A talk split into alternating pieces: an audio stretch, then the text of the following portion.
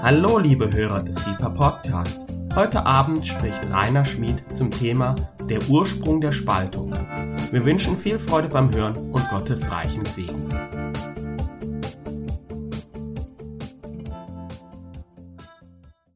Mit dieser Botschaft will ich einen Gebetsaufruf zur Buße ins Land schicken.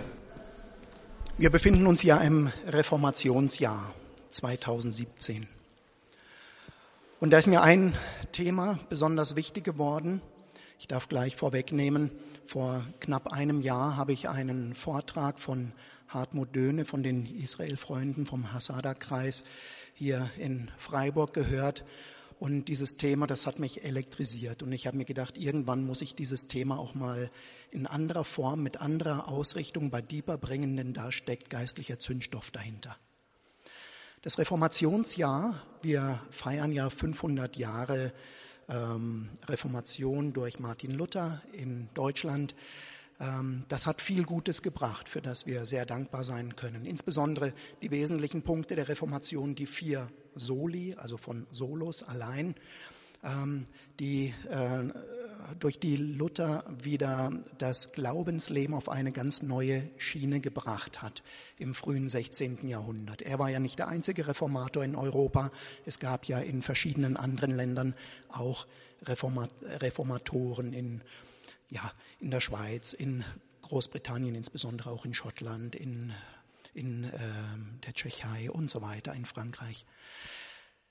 Diese vier Soli waren sola gratia. Allein durch die Gnade Gottes wird der glaubende Mensch gerettet, nicht durch die Gesetzeserfüllung und seine Werke. Sola fide. Allein durch den Glauben wird der Mensch gerechtfertigt. Gute Werke sind gut, werden in einem anderen Buch in der Ewigkeit aufgeschrieben, aber sind nicht für die Frage, komme ich in den Himmel oder nicht, entscheidend. Sola scriptura. Allein die Schrift ist die Grundlage des christlichen Glaubens, nicht irgendwelche Überlieferungen, Traditionen ähm, oder äh, Riten. Und Solus Christus, das Zentrum. Allein die Person, allein das Wirken und die Lehre Jesu Christi können Grundlage für den Glauben und die Errettung des Menschen sein. Das sind alles Dinge, die Luther wieder ausgegraben hat, nachdem sie, nachdem sie Jahrhunderte ähm, ziemlich äh, verschüttet zu sein schienen, grundlegende Wahrheiten für unseren Glauben heute. Aber damit einher ging auch eine sich immer weiter beschleunigende Trennung von Denominationen und Gruppierungen einher. Warum? Jesus hatte doch am Abend vor seiner Gefangennahme, Johannes 17 im hohen priesterlichen Gebet, um Einheit gebetet. Gibt es da vielleicht irgendeine geistliche Wurzel für diese immer fortlaufenden Aufspaltungen in immer mehr christliche Denominationen und Gruppierungen. Eine Wurzel, die wir vielleicht auch geistlich dann angehen müssen. Ich habe mich mit dem Gesetz von Saat und Ernte befasst. Das, äh, dieses Gesetz, das äh, äh, beschäftigt mich schon seit, seit Jahrzehnten eigentlich, seit kurz nachdem ich gläubig geworden bin, 1983. Dieses Gesetz von Saat und Ernte ist ein geistliches Gesetz, mit dem man eigentlich fast alle Prinzipien, die geschehen, erklären kann. Saat und Ernte im Sichtbaren kennen wir das. Der Bauer streut Weizenkörner aus. Was kriegt er? Ein Weizenfeld. Man steckt einen Apfelkern in die Erde. Wenn man Glück hat, kriegt man einen Apfelbaum. Du säst Unkraut aus, Löwenzahn oder Springkraut fängt irgendwo an zu wuchern. Was bekommt man? Noch mehr Unkraut, noch mehr Löwenzahn, noch mehr Springkraut. Und im Geistlichen gilt das genauso. Da gibt es auch ein geistliches Gesetz von Saat und Ernte. Ich habe einige Verse dazu rausgeschrieben. Sprüche 22, Vers 8, wer Unrecht sät, aussaat, wird was ernten, Unheil ernten. Hosea 8, Vers 7, ja, Wind säen sie und Sturm ernten sie. 2. Korinther 9, Vers 6, wer kärglich sät, wird auch kärglich ernten. Doch wer im Segen sät, wird auch im Segen ernten. Und in Lukas 6, äh, da finden wir eine ganze Reihe von diesen äh, Ausführungen über das ähm, geistliche Gesetz von Saat und Ernte. Da heißt es mal ganz grundlegend, Vers 31, diese goldene Regel, die so die Grundlage für Saat und Ernte ist. Wie ihr wollt, dass euch die Menschen tun sollen, so tut auch ihr ihnen. Sät das aus bei den Menschen, was ihr ernten wollt. Dann ab Vers 36 diese grundlegende Haltung dabei, so seid nun barmherzig, wie auch euer Vater barmherzig ist. Und richtet nicht, und ihr werdet nicht gerichtet werden. Verurteilt nicht, und ihr werdet nicht verurteilt werden. Lasst los, und ihr werdet losgelassen werden.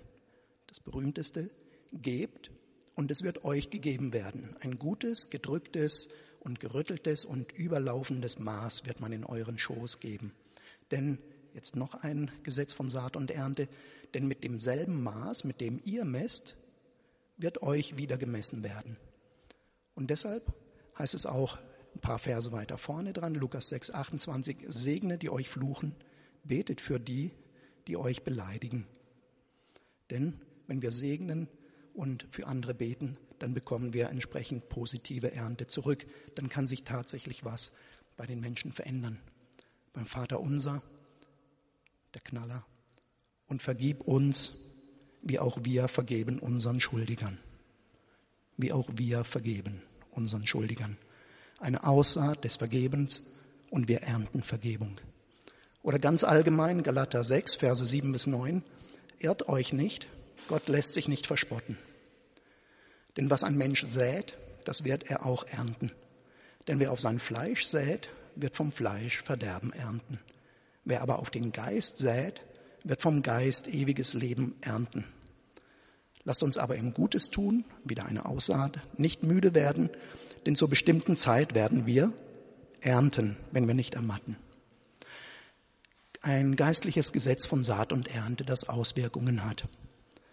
Die Frage, könnte irgendwo in der Kirchengeschichte eine Saat von Trennung und Spaltung gesät worden sein, deren Ernte wir in den letzten Jahrhunderten mit zunehmendem Zeitlauf in zunehmend stärkerem Maß einfahren und ernten.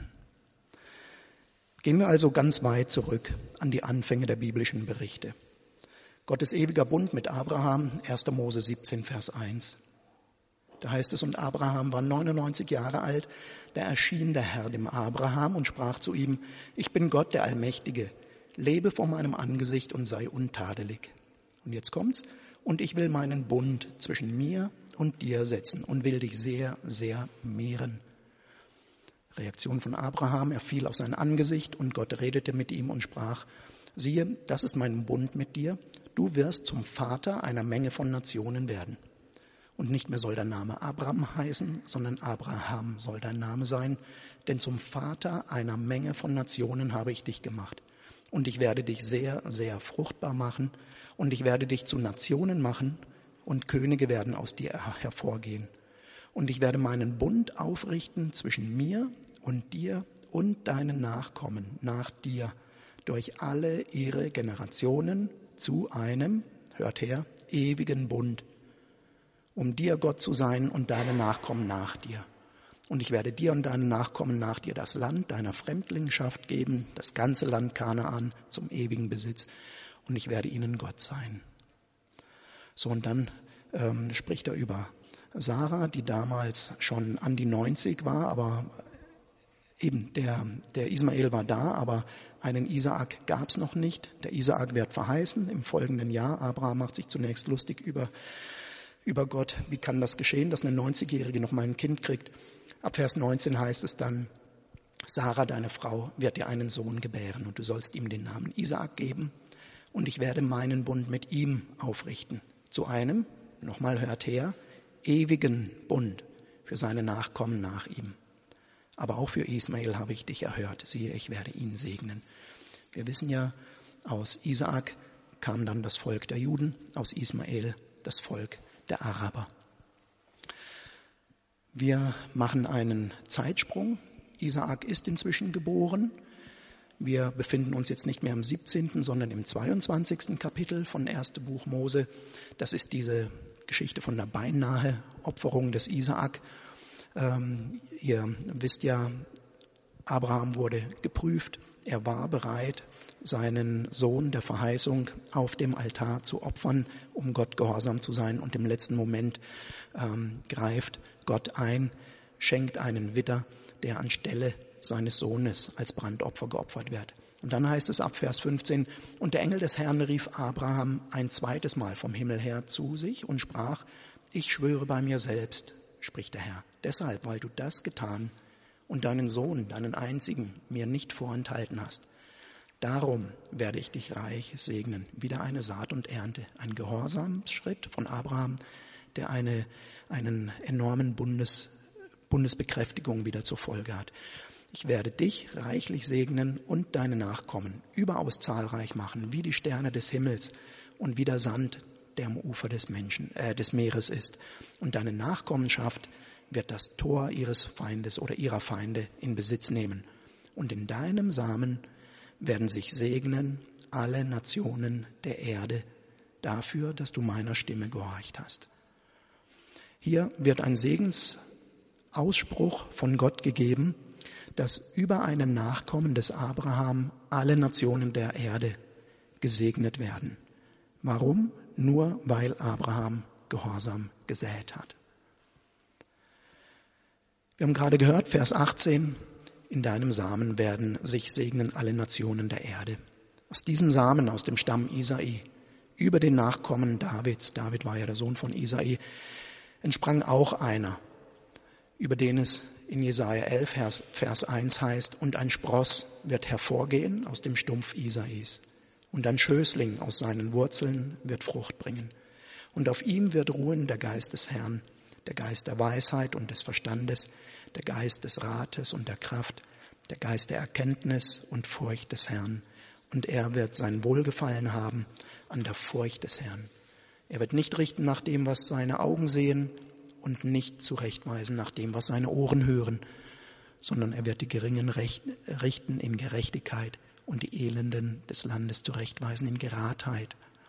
Gerechtigkeit wird der Schurz seiner Hüften sein und die Treue der Schurz seiner Lenden. Ich habe es ein bisschen abgekürzt. Es ist hier von einem Spross, von einer Wurzel die Rede. Das erinnert an Jesaja 53 ab Vers 2. Da kommt das gleiche Bild. Er ist wie ein Trieb, vor ihm aufgesprossen und wie ein Wurzelspross aus dürrem Erdreich. Er hatte keine Gestalt und keine Pracht. Und als wir ihn sahen, da hatte er kein Ansehen, dass wir Gefallen an ihm gefunden hätten. Er war verachtet und von den Menschen verlassen.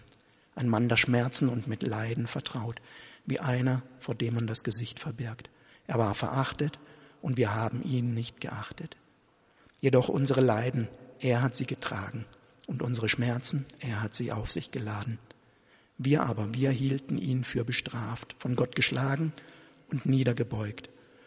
Doch er war durchbohrt um unserer Vergehen willen, zerschlagen um unserer Sünde willen. Die Strafe lag auf ihm zu unserem Frieden, und durch seine Striemen ist uns Heilung geworden. Vers 6. Wir alle irrten umher wie Schafe. Wir wandten uns jeder auf seinen eigenen Weg, aber der Herr ließ ihn treffen unser aller Schuld. Jesus ist gekommen als dieser verheißene Spross, als der Messias, als der Erlöser des Volkes Israel. Denn alle diese Verheißungen, die bis dahin gesprochen wurden, waren über das Volk Israel ausgesprochen. Zum Beleg Matthäus 15, Vers 24, die Begebenheit mit der kanaanäischen Frau, die da zu Jesus kommt und schreit, erbarme dich meiner, Herr, Sohn Davids, meine Tochter ist schlimm besessen. Und da heißt es von Jesus, er aber antwortete ihr nicht ein Wort. Und seine Jünger traten hinzu und baten ihn und sprachen, entlass sie, denn sie schreit hinter uns her. Er, Jesus aber, antwortete und sprach, und auf den Satz kommt es mir an, ich bin nur gesandt zu den verlorenen Schafen des Hauses Israel. Jesaja 53, Vers 6, wir irrten alle umher wie die Schafe. Und Jesus sagt hier, ich bin nur gesandt zu den verlorenen Schafen des Hauses Israel. Sie, die kananäische Frau, kam aber und warf sich vor ihm nieder und sprach, Herr, hilf. Und wir wissen alle, dass seine Barmherzigkeit, dass die Liebe Gottes größer ist als alle Gesetzmäßigkeiten und er hilft.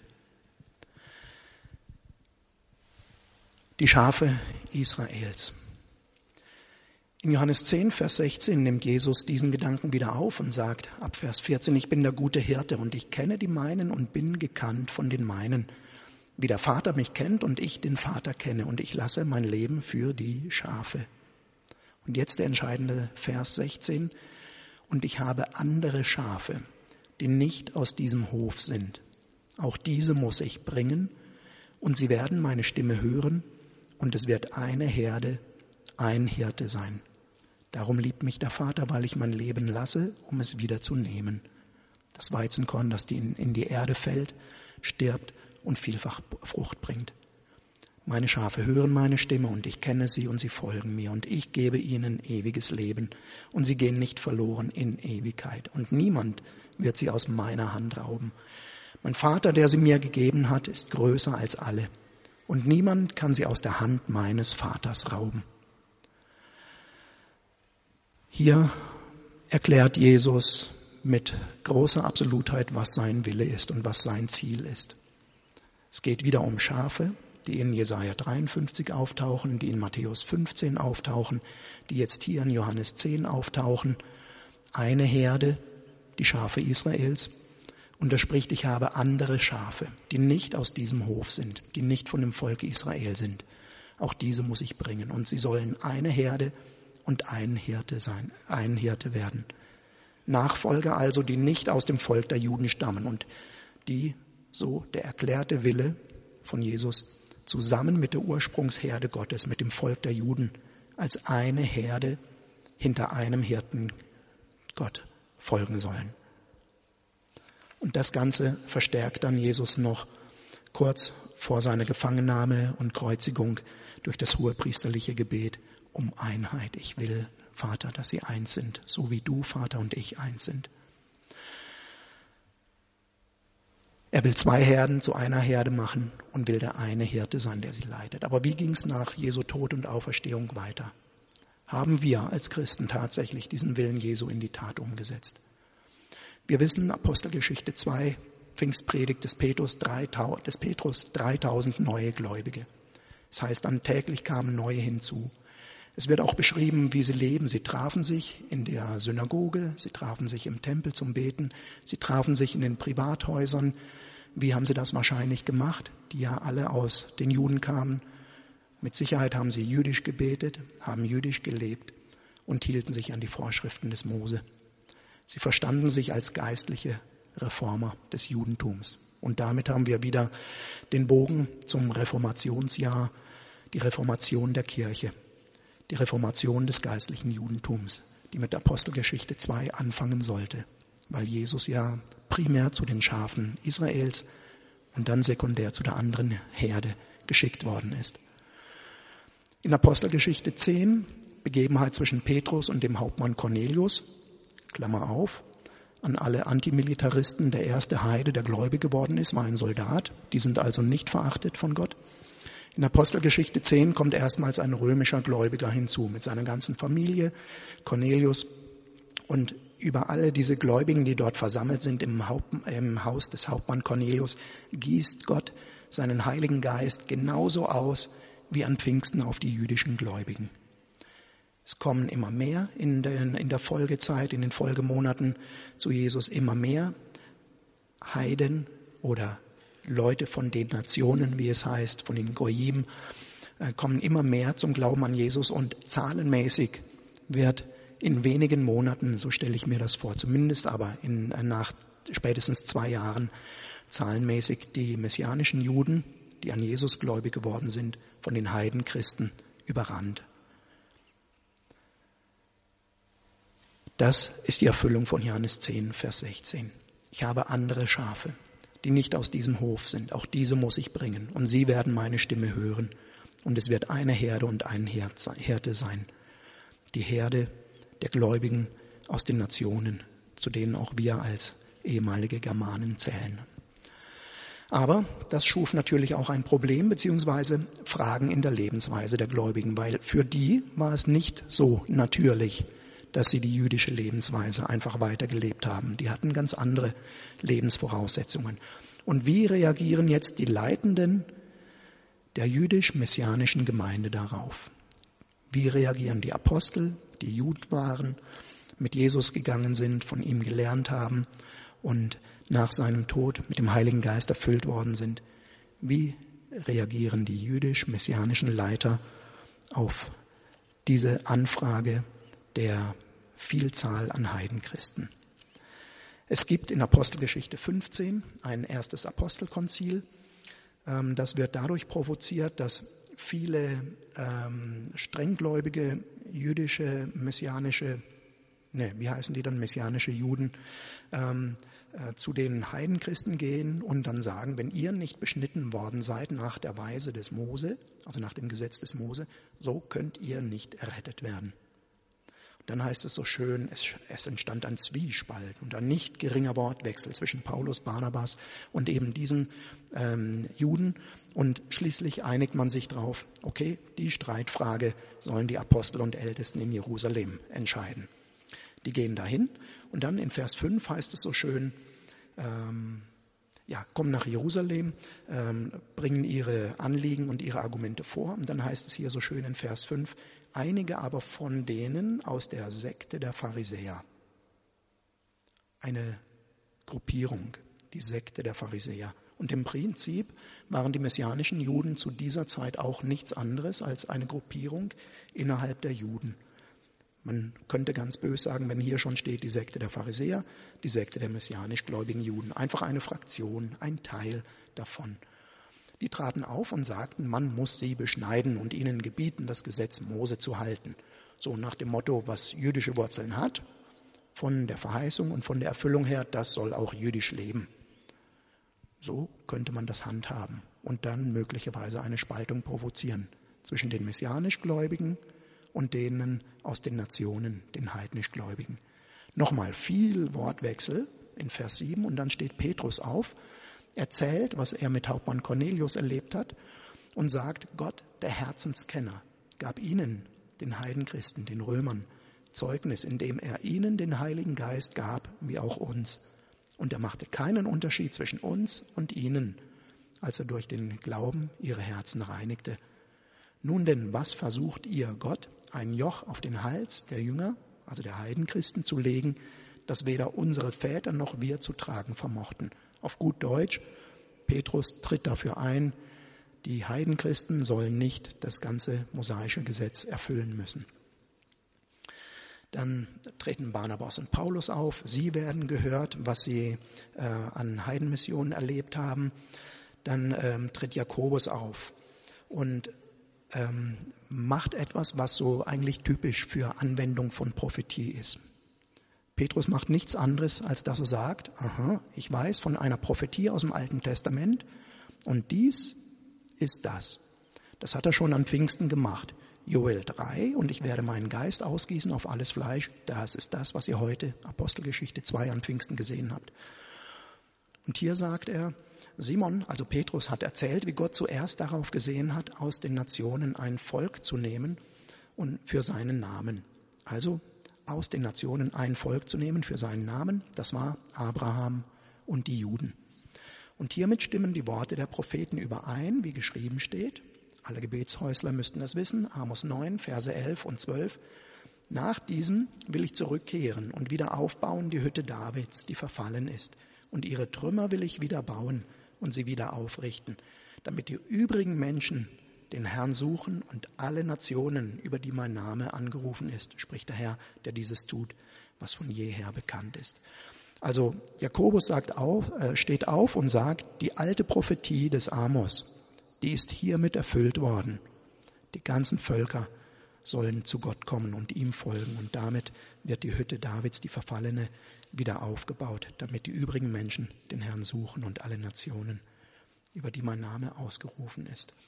Und dann entscheiden sie, dass sie nur vier Dinge den Heidenchristen auferlegen, nämlich sich zu enthalten von Götzendienst, Unzucht, von Ersticktem, also kein Aas essen und vom Blut, sollst auch kein Blut trinken und so weiter. Klammer auf, für mich war das Interessante damals, als ich gläubig wurde, als Kind und Jugendlicher, als ich bin erst mit 20 zum Glauben gekommen. Aber als Kind und Jugendlicher habe ich es geliebt, mit meinen Eltern äh, zu bestimmten Zeiten auf die Dörfer zu fahren und Schlachtplatte zu essen. Und da gab es natürlich auch Blutwurst. Aber plötzlich hat mir das gar nicht mehr geschmeckt. Ich habe das nie gewusst zu der Zeit. Ähm, also ich bin relativ spät auf diese Stelle gestoßen, sich enthalten vom Blut. Das kam einfach automatisch so. Ich hatte die Lust dran verloren. Genau, und dann kommt dieser berühmte Vers, der immer zitiert wird, es hat dem Heiligen Geist und uns gut erschienen. Keine größere Last auf euch zu legen, als diese notwendigen Stücke, eben euch zu enthalten von Götzenopfern, Blut, von Mastikten, von Unzucht. Wenn ihr euch davor bewahrt, so werdet ihr wohl tun. Und dann, was mir so gefällt, Briefende, lebt wohl. Also so, jetzt macht's gut, habt Spaß mit eurem Leben mit Christus. Genau, das war's. So war die Entscheidung der Apostel. Sie hätten sagen können, Jesus ist die Erfüllung des Gesetzes und kein i-Tüpfelchen, kein Jota soll vom Gesetz weggenommen werden. Also die, die jetzt von Gott erwählt werden, von den Nichtjuden, die sollen das genauso erfüllen.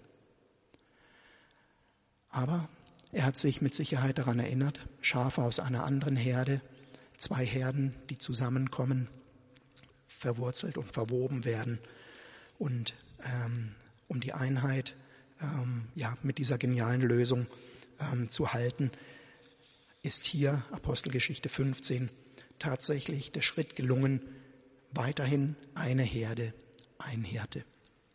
Wenige Jahre später, der erste Korintherbrief von Paulus, ich weiß nicht genau, wann er geschrieben worden ist, vielleicht 15 Jahre nach dem Apostelkonzil, ich will mich da nicht festlegen, nicht allzu lange danach wird es aber gewesen sein. 1. Korinther 1, Vers 13. Was haben die Korinther gemacht? Äh, zunächst lobt Paulus sie im ersten Kapitel ab Vers 1, ähm, in Christus Jesus, in ihm seid ihr in allem reich gemacht worden, an Erkenntnis, am Wort, an Gnadengaben. Wir wissen das ja auch später im 1. Korinther 12 bis 14, über welche, welches Ausmaß an Gnadengaben die Gemeinde in Korinth verfügt hat. Dann sagt er noch, Christus, der euch befestigt, wird euch auch bis ans Ende äh, befestigen. Gott ist treu, durch den ihr berufen worden seid in die Gemeinschaft seines Sohnes Jesus Christus, unseres Herrn. Ein Schlüsselsatz, der vieles an Spannungen in der Kirche lösen kann. Die Gemeinschaft seines Sohnes, Jesus Christus, unserem Herrn. Und dann kommt, ich ermahne euch aber, jetzt kommt ein Negativsatz, ich ermahne euch aber, Brüder, durch den Namen unseres Herrn Jesus Christus, dass ihr alle einerlei Rede führt und nicht Spaltungen unter euch seien sondern dass ihr in demselben Sinn und in derselben Meinung völlig zusammengefügt seid, wie ein Leib eben. Ja, denn ähm, Paulus ist was zugetragen worden, es sind Streitigkeiten unter euch. Streitigkeiten. Welche? Vers 12. Ich meine aber dies, dass jeder von euch sagt, ich bin des Paulus, ich aber bin des Apollos, ich aber bin des Käfers, ich aber bin Christi. Ursache in dieser Gruppierung, ich gehöre zu denen, nein, ich gehöre noch zu tun, noch viel besseren Gruppierung, ich gehöre zum Paulus, nein, ich weiß noch eine viel bessere Gruppierung, ich gehöre direkt zu Christus. Stolz, Neid, Überheblichkeit, genau die Frage, die auch die Jünger getrieben hat, die Frage zu stellen, wer ist denn der Größte unter uns? Ein Keim für Spaltung. Stolz, Neid, Überheblichkeit. Wer ist der Größte, wer ist der Beste, zu welcher Gruppierung gehöre ich mich? Und durch Abgrenzung kann man sich ja auch selber Identität verschaffen. Und dann kommt der Knallersatz von Paulus in Vers 13. Ist der Christus zerteilt? Ist etwa Paulus für euch gekreuzigt? Oder seid ihr auf des Paulus Namen getauft worden? Das Wort vom Kreuz ist denen, die verloren gehen, Torheit, uns aber, die wir errettet werden, ist es Gottes Kraft. Die zentrale Frage ist der Christus zerteilt. Und wenn man die weitere Kirchengeschichte bereits kurz nach dem Tod des Paulus und der Apostel ansieht, dann könnte man das fast vermuten, dass es genau so aussieht, dass der Christus zerteilt ist. Und ich möchte dazu einige Zitate ähm, alter oder erster Kirchenväter aus den ersten vier Jahrhunderten nach Christi lesen. Ähm,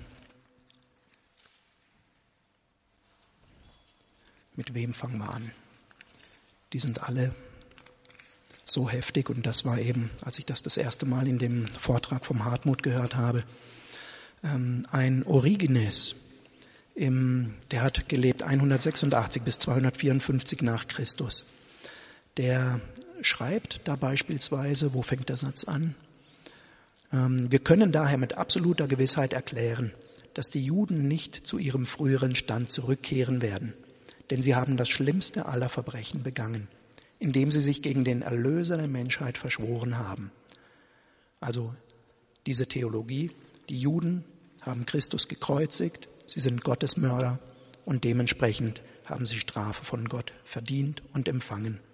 Und er sagt dann, so in seiner Logik, aus diesem Grund musste die Stadt, nämlich Jerusalem, in der, die Stadt, in der Jesus gekreuzigt wurde, zerstört werden, um 70 nach Christus. Zwangsläufig zerstört werden, sagt er. Logische Folge nach seinem Denken. Das jüdische Volk wurde aus seinem Land vertrieben und ein anderes Volk wurde von Gott mit einer heiligen Erwählung berufen.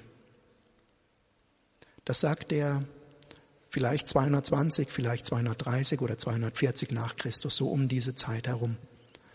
Johannes meine ich, George, wann ist er gestorben? 80 nach Christus etwa? Also ungefähr 90, ja, also ungefähr 130 bis 150 Jahre nachdem Johannes gestorben war, dieses Zitat.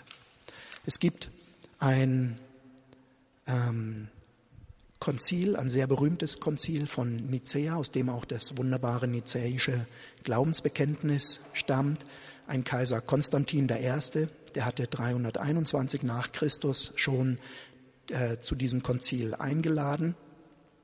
Interessant für die damaligen Zeitverhältnisse. 321 eingeladen, 325 hat stattgefunden. Also so sieht es aus ohne Flugzeuge. Ähm, und zu diesem Konzil waren 318 Bischöfe eingeladen, aber kein einzig messianisch-jüdisch Gläubiger. Kein einziger jüdischer Gläubiger, der an Jesus glaubt. Diese waren nicht mehr zugelassen. Was war das Ziel von diesem Konzil in, von Nicea, 325 nach Christus? Ähm,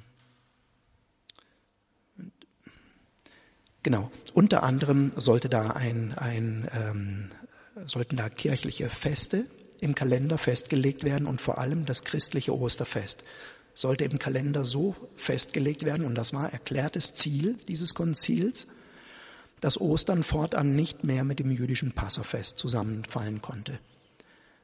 Denn den Christen war es zu dieser Zeit schon verboten, mit den Juden zu feiern.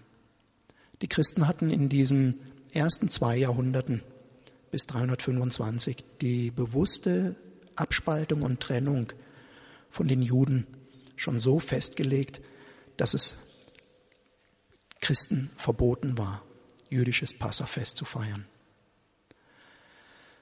Dann sollte auch noch Sonntag in Abweichung vom jüdischen Sabbat, vom Samstag, zum christlichen Ruhetag erklärt werden. Äh, ich habe es kaum glauben wollen, habe dann aber bei Wikipedia tatsächlich über Mithras-Kult nachgelesen. Sonntag ähm, war oder ist ähm, der Festtag auch des Mithras-Kultes, der zu dieser Zeit sehr stark war. Die Geburt Jesu wurde auf den 25. Dezember festgelegt, die Geburt oder der Geburtstag des Erlösers Mithras. Also da wurde sehr viel Heidnisches auch in diesem Konzil mit hineingenommen in christliche Traditionen und in den christlichen Kalender mit der ganz klaren äh, Ausrichtung Entjudaisierung der Kirche. Weg von den Juden. Wir wollen mit denen nichts mehr zu tun haben. Ostern, ganz interessant, äh, festgelegt worden auf den ersten Sonntag nach dem Vollmond, der auf den 21. März folgt. Mitraskult feiern die Sonnenwenden. Am 21. März haben wir sie und dann was ist der Mitras Feiertag, der Sonntag, also der erste Sonntag auf die Frühlingssonnenwende. Also absolut heftig, was da geschehen ist. Und nur aus der Verblendung heraus, weg von den Juden, Hauptziel, weg von den Juden, irgendwas anderes finden, was die Mehrzahl der Heidenchristen halt für sich akzeptieren kann, die aus anderen Kulten, zum Beispiel von diesem Mitras-Kult kamen.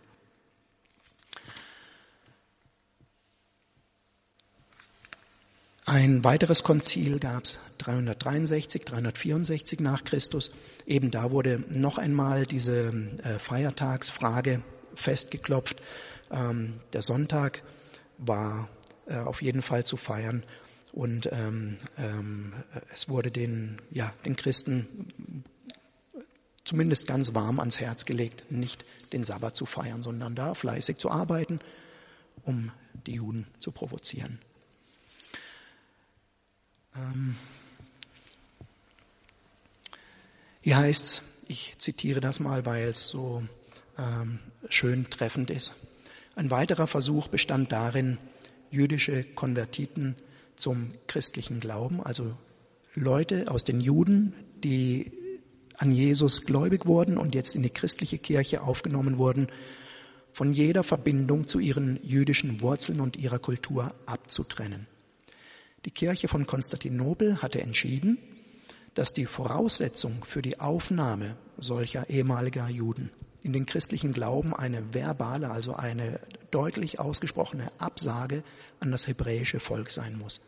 Der Wortlaut dieser Formel, die sie sprechen mussten, war, ich sage ab allen Bräuchen, Riten, der strikten Einhaltung des Gesetzes, dem Genuss von ungesäuertem Brot, dem Opfer von Lämmern nach hebräischem Brauch sowie allen anderen Festen der Hebräern, ihren Opfern, Gebeten, der Besprengung mit Weihwasser, Reinigung, Weihung und Sühnopfern, Fasten, Feiern von Neumond und Sabbat, Aberglauben, Hymnen und Lieder, der Enthaltung gesetzlicher Vorschriften der Synagoge, dem Essen und Trinken der Hebräer. Also die sagen eindeutig, ich schwöre jetzt, dass ich nicht mehr so esse und trinke wie die Hebräer.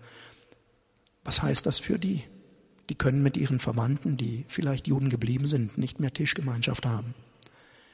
In einem Wort geht die Formel weiter. Ich sage vollständig ab allem, was jüdisch ist. Jedem Gesetz, Ritus, Brauch und vor allem sage ich ab dem Antichristus, der in der Person und Gestalt des Christus von allen Juden erwartet wird, also der wiederkommende Messias, und ich halte mich an den wahren Christus und Gott. Ein Zitat aus dem vierten Jahrhundert. Und es wurde in einem sogenannten apostolischen Kanon verfügt, so als Gesetz verfügt, falls ein christlicher Geistlicher in eine Synagoge der Juden gehen sollte, um zu beten, also einfach geistliche Gemeinschaft mit einem Juden zu haben, soll er seines Amtes enthoben werden, darf nicht mehr Priester, Abt, Bischof, sonstiges sein. Und falls es ein Laie ist, der das tut, der soll exkommuniziert werden. Eine absolute Trennung unter Gesetzesstrafe mit Juden Gemeinschaft zu haben. Sowohl Tischgemeinschaft wie auch geistliche Gemeinschaft. Wie hat sich die traurige Entwicklung bis heute fortgesetzt? Evangelische Kirchentage der letzten Jahre, es gab immer wieder Vorstöße, können nicht die messianisch-jüdischen Gläubigen auch dabei sein und sich auch präsentieren. Und es wurde jeweils abgelehnt, mit der Begründung, wenn wir die messianisch-jüdischen auch dazu nehmen, dann ist der christlich-jüdische Dialog gestört. Bis heute setzt sich dies im Prinzip fort in der EKD. Statements, die man als Schlussfolgerung aus diesem Ganzen zusammenfassen kann, ist jetzt als Gegensatz, Jeshua hat keine neue Religion gegründet. Er war Jude bis zu seinem Tod und er hat nie gesagt, gründet eine neue Religion, gründet eine neue Kirche. Er hat einfach nur reformiert und Leben gebracht. Die Organisation Kirche hat sich von Israel distanziert und abgetrennt. Das Christentum ist nach der Bibel nie eine eigenständige Religion geworden. Die heidenchristliche Gemeinde ist keine Nachfolgeorganisation von Israel. Die Bezeichnung Israel Gottes in Galater 6,16 ist kein Synonym für eine heidenchristliche Gemeinde, die im Sinne einer Ersatztheologie ähm, das jüdische Volk in seiner Berufung und Erwählung Gottes abgelöst hat.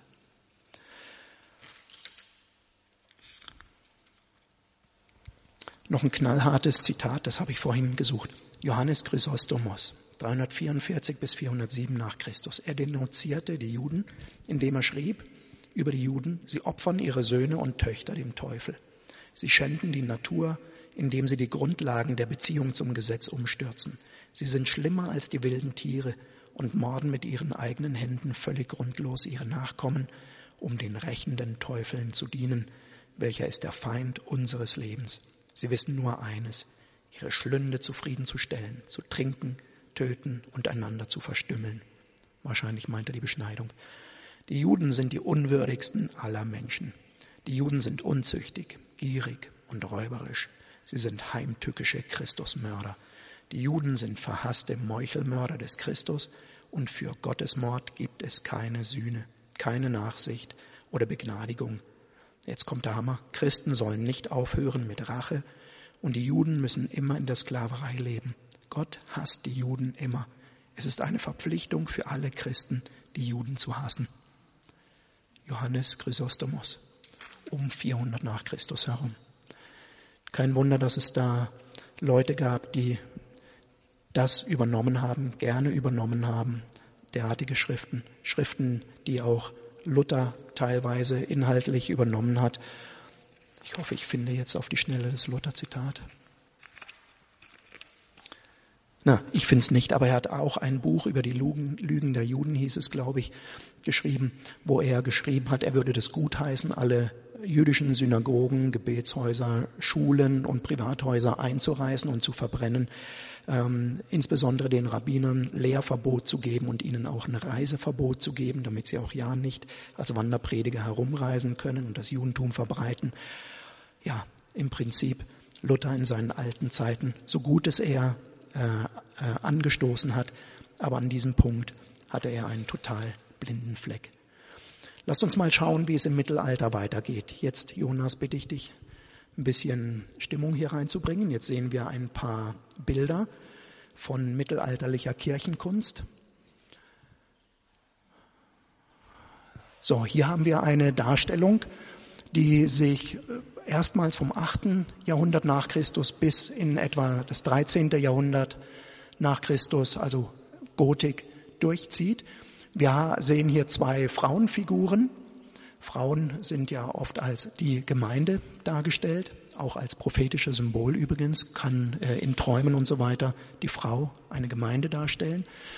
Auf der linken Seite sehen wir mit Krone, erhobenen Hauptes, mit einem Herrschaftsstab, der oben mit einem Kreuz ähm, gekrönt ist, äh, aufrechter Blick, eine Kirche in der linken Hand, die Ecclesia, die christliche Gemeinde. Und rechts sehen wir die Darstellung von Synagoge mit verbundenen Augen.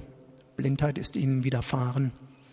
Ihr Stab ist zerbrochen, doppelt zerbrochen. In der linken Hand hält sie die Tora, die Gesetzestafeln, die Gesetze Mose. Die Hand sinkt nach unten, lässt die Gesetze fast fallen, eine völlig kraftlose und äh, vom Zentrum abgewandte, mutlose Frau. Das nächste Bild bitte. Das ist Freiburg. Das ist die Ecclesia. Sie reitet auf einem Pferd.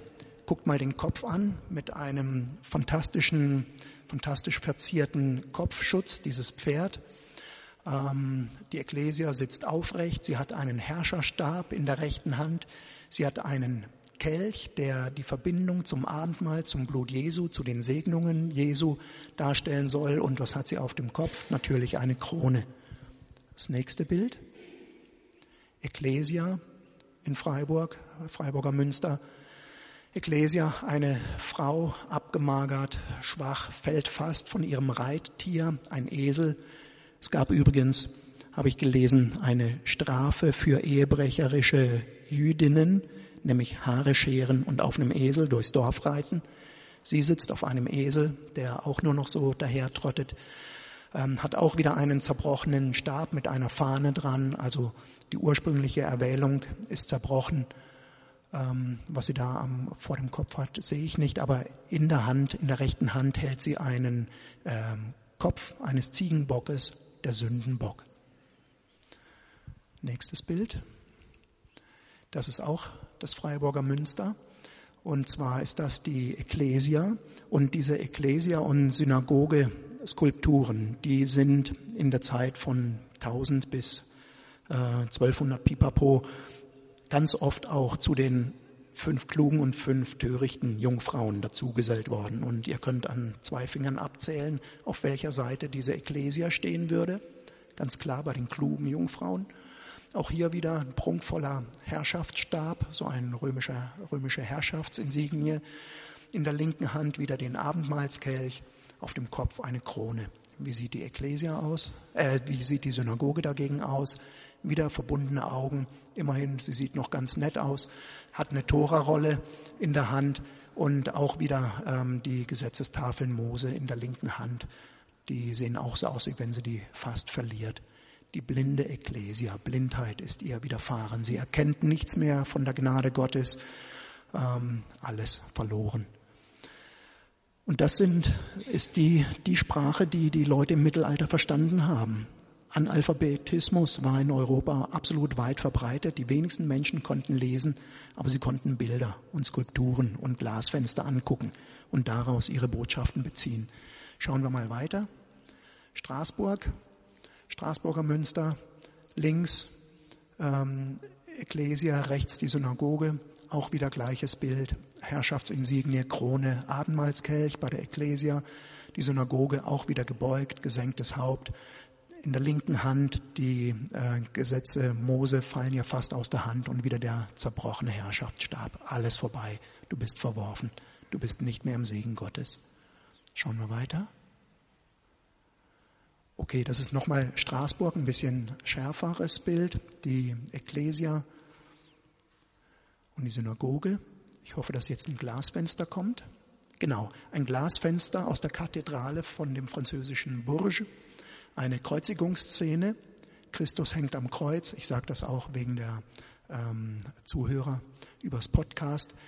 Christus am Kreuz zu seiner Rechten, also von uns aus gesehen links, aber von Christus aus gesehen zu seiner Rechten, Ehrenplatz, steht die Ekklesia mit einer Krone, mit einem Kelch in ihren beiden Händen und ihr seht, was da rot vom Leib Christi in diesen Kelch hineinströmt. Sie hat den direkten Zugang zu Christus. Sie empfängt das vergebende Blut Christi in ihrem Kelch.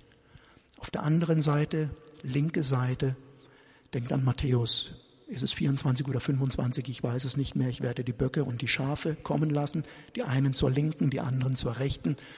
Sie steht zur linken Seite, zu der Verurteilungsseite, ähm, gesenktes Haupt, Augenbinde, ähm, wirklich ärmliche Gestalt auch wieder dieser zerbrochene Stab über die Schulter und in der anderen Hand die Gesetzestafeln Mose, die ihr fast aus der Hand fallen. Die christliche Kirche, die hat's gepackt.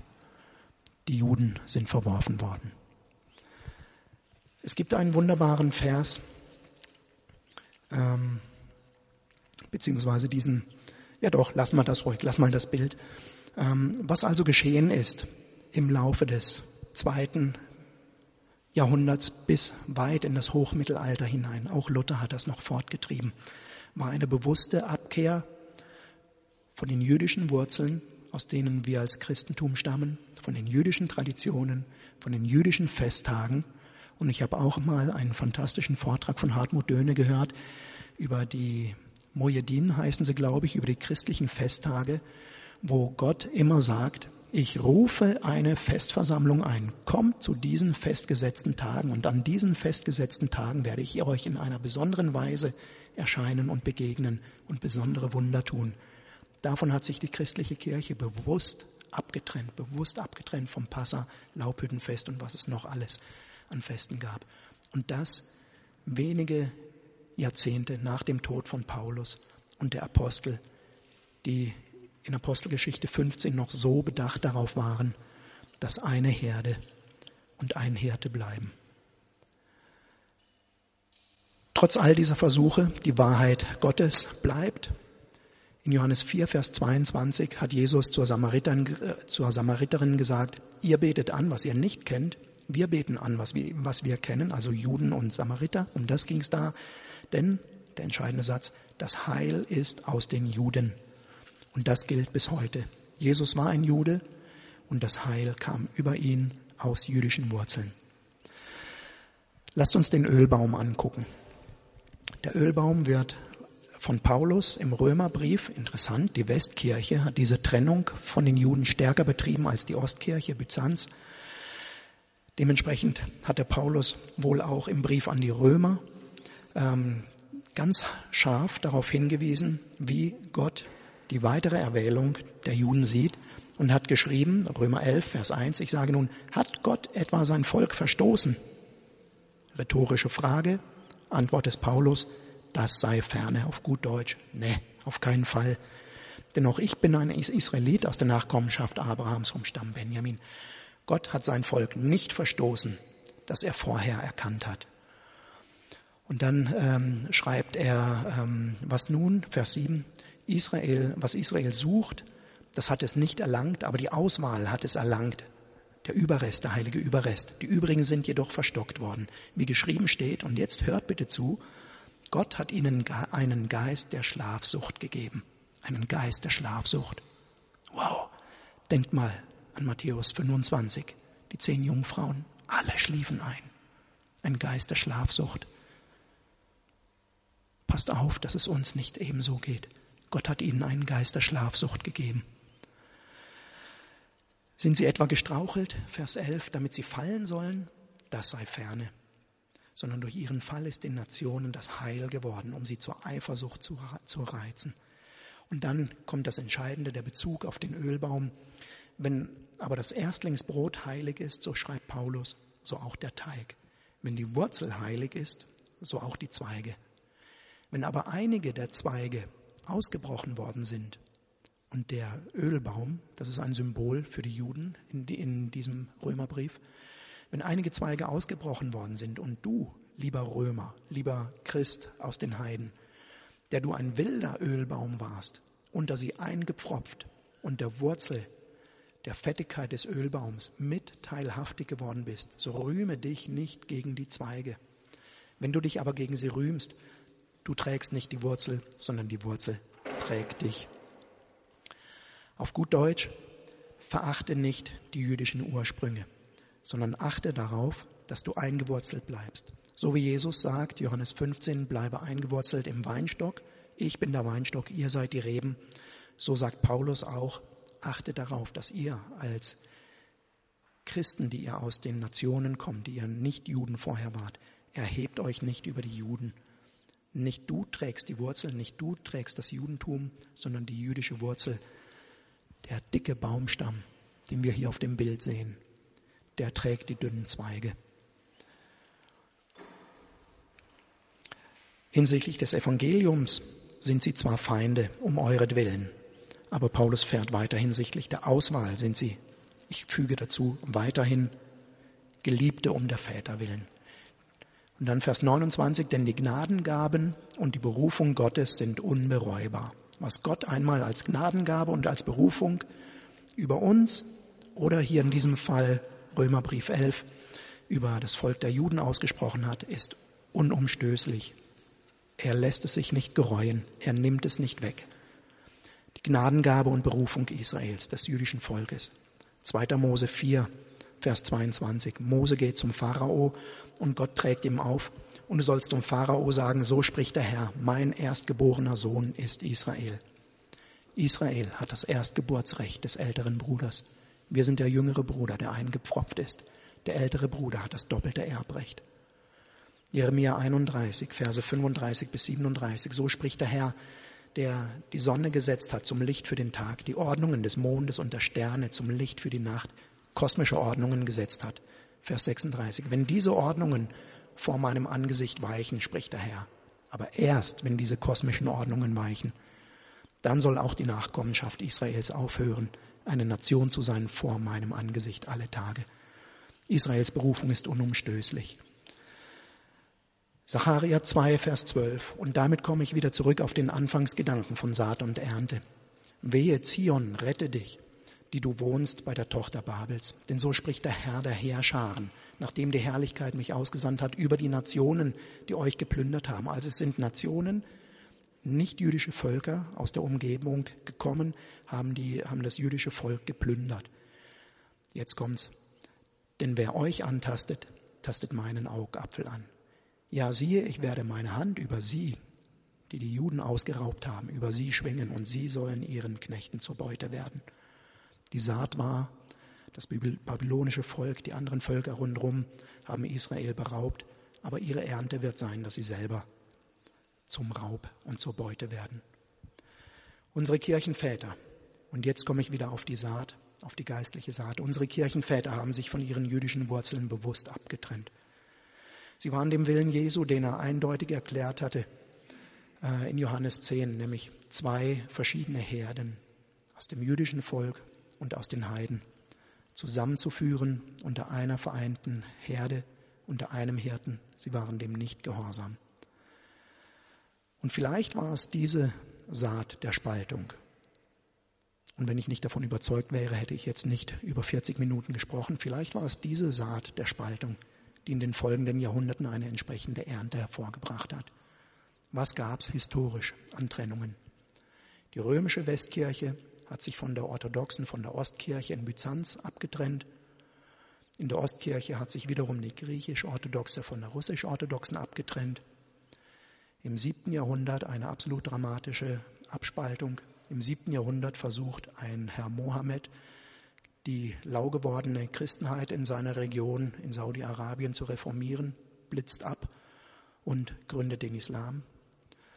Die geistlichen Verehrungen des 12. bis 15. Jahrhunderts mit Reliquienverehrung, falscher Bibelauslegung.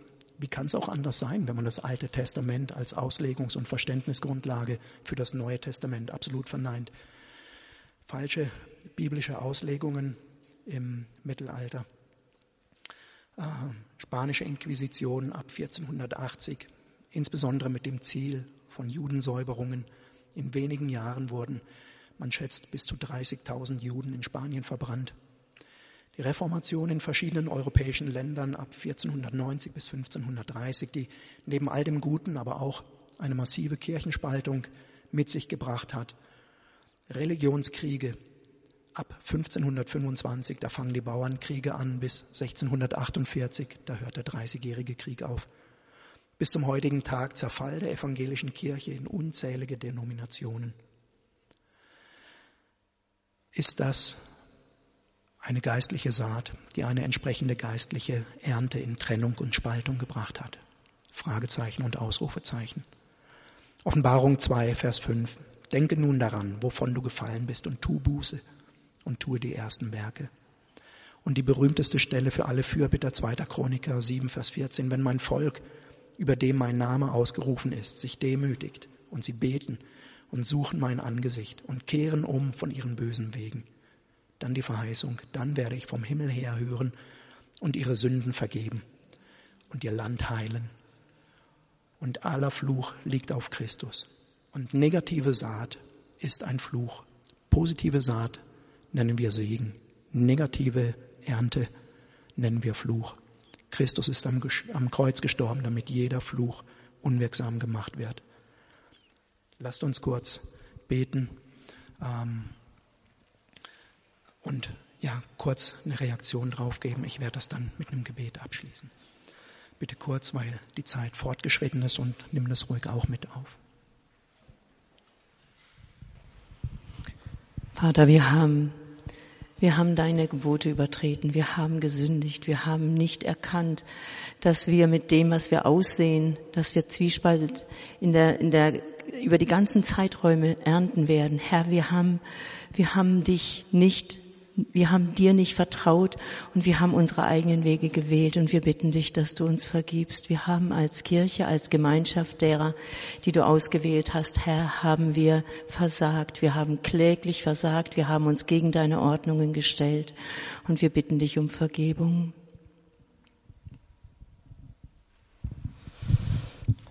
Vater, wir haben das, was du geplant hast, haben wir zerstört. Wir sind auf den Gedanken des Friedens und der Gnade und des Erbarmens, das du ausgießen willst über die Menschheit, haben wir, sind wir draufgestanden und wir haben es zertrampelt und wir bitten dich, dass du uns ergibst. Sie deine guten Absichten, deine guten Pläne nicht erkannt haben, Herr. Wir haben dagegen gearbeitet. Herr, aber wir vertrauen auf deine Gnade und wir vertrauen auf dich. Wir preisen dich, dass du einen Weg hast, Herr. Wir bitten dich um, um Gnade, um Erkenntnis, Herr, jetzt in unserer Zeit, dass Leiterführer der Gemeinden, der Kirchen erkennen, was dein Volk für uns bedeutet. Danke, Jesus, danke.